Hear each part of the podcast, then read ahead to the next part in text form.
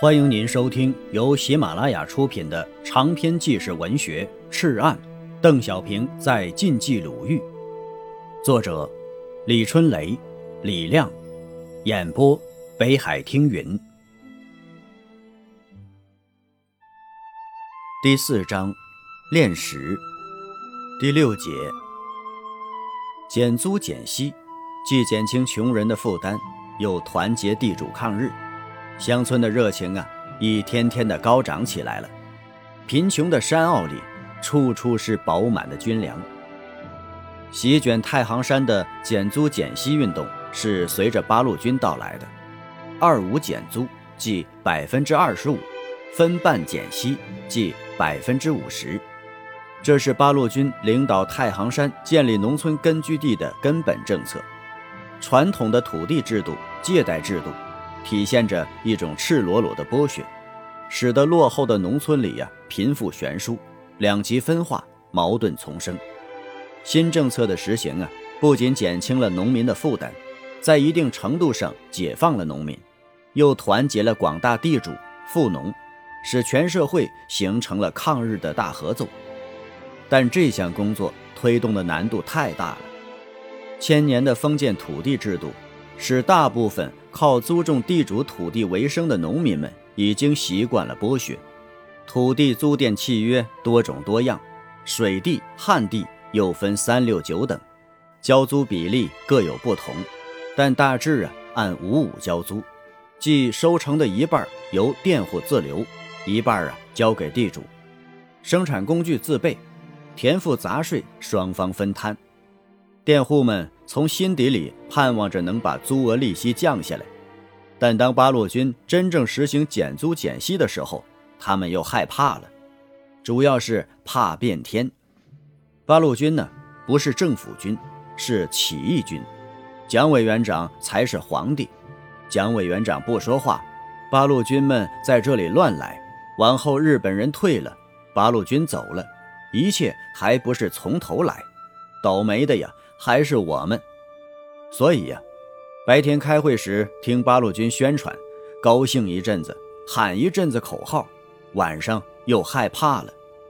地是人家地主的，如果人家不让咱种，还是活不下去，怎么办呢？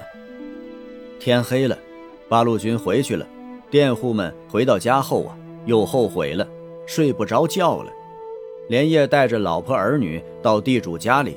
给地主下跪，道歉，说好话。呃，不是我们这样的，是八路军要这样。主家，您看咋办呢？这东江村某佃户买了一斤猪肉到地主家，央求明年呢继续租地，按照老契约交租。地主也犯愁了，现在呀是国难时期，八路军要抗日救国，公开顶撞。那是没道理的，也是要吃大亏的。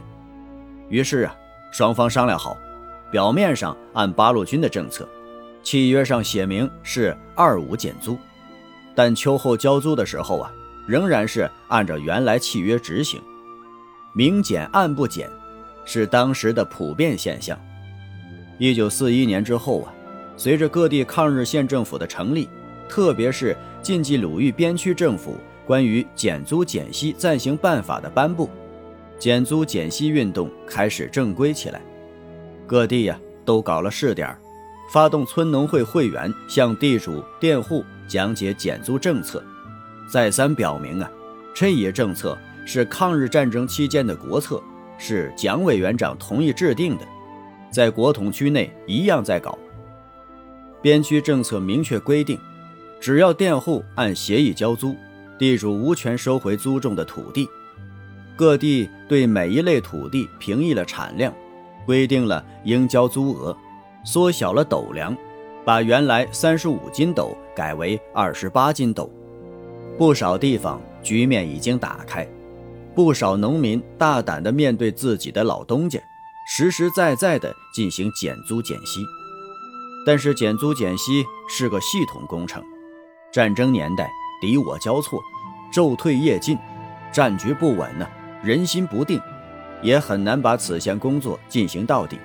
只有等到战局彻底好转，每个村庄呢都在缓慢却艰难地进行着，既不能把地主富农推向极端，维护统一战线，又要充分调动贫雇农的积极性，乡村的热情啊，一天天的高起来了。幺二九师小部队刚进太行山的时候，靠国民党当地政府供应军粮，后来呀，八路军在一些村区里站住了脚，民选了村长、区长。与当地国民党政府闹起了局部摩擦，本地的田赋、税务、公粮也不上交了，留作自己使用。偶有军粮接济不上，就向大户借粮。正是乱世，不少富户大户都希望在地方上有个武装靠山。青塔村一个张姓地主一下子借给一千多斤，幺二九师供给部打了个收条。还盖了个红章，张姓地主啊十分高兴，拿着红印章到处炫耀，声明啊粮食不要了，全部捐给八路军抗日。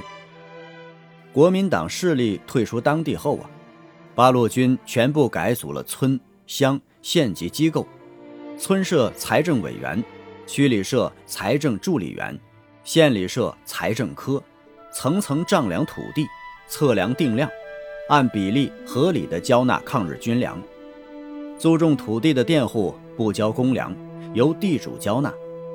村村设有公粮库，放在山洞里、地窖里，下边用石头垫底儿，荆条围底，再用席子围，一层一层，楼一样的垒三层，这叫盾，也叫圈。盾里圈里填满后啊，抹平，由裁粮主任亲自盖上印板。然后啊，锁门封条，隔几天再来看一次。一旦发现印板迷乱，便叫上部队的人上下反复查看，人偷的、鼠乱的。什么是印板呢？就是用一尺见方的木板，在上面雕刻出几个突出的字，玉米、谷子、小麦等，盖在粮食上，明显的出现字样，以防偷粮和有人作乱。玉米粒儿大些，需另外特制一个大号的印板，笔画啊也需要格外粗壮些，或者呀，印板上直接刻上“抗日”两个字，密密麻麻的印满了粮食的表面。粮食们静静地睡在席圈里，一有召唤马上出发，他们也是抗日的一个积极分子呢。军粮重地，有人看护，发现偷盗啊，就地枪毙。据记载呀，一九四一年底，太行山七百八十五个存粮点共藏军粮一百一十万担，统归幺二九师供给部调运。不管部队走到哪里，都会有粮食供应。贫穷的山坳里，处处是饱满的军粮，处处是秘密的炸弹。亲爱的听友，本集播讲完毕，感谢您的收听。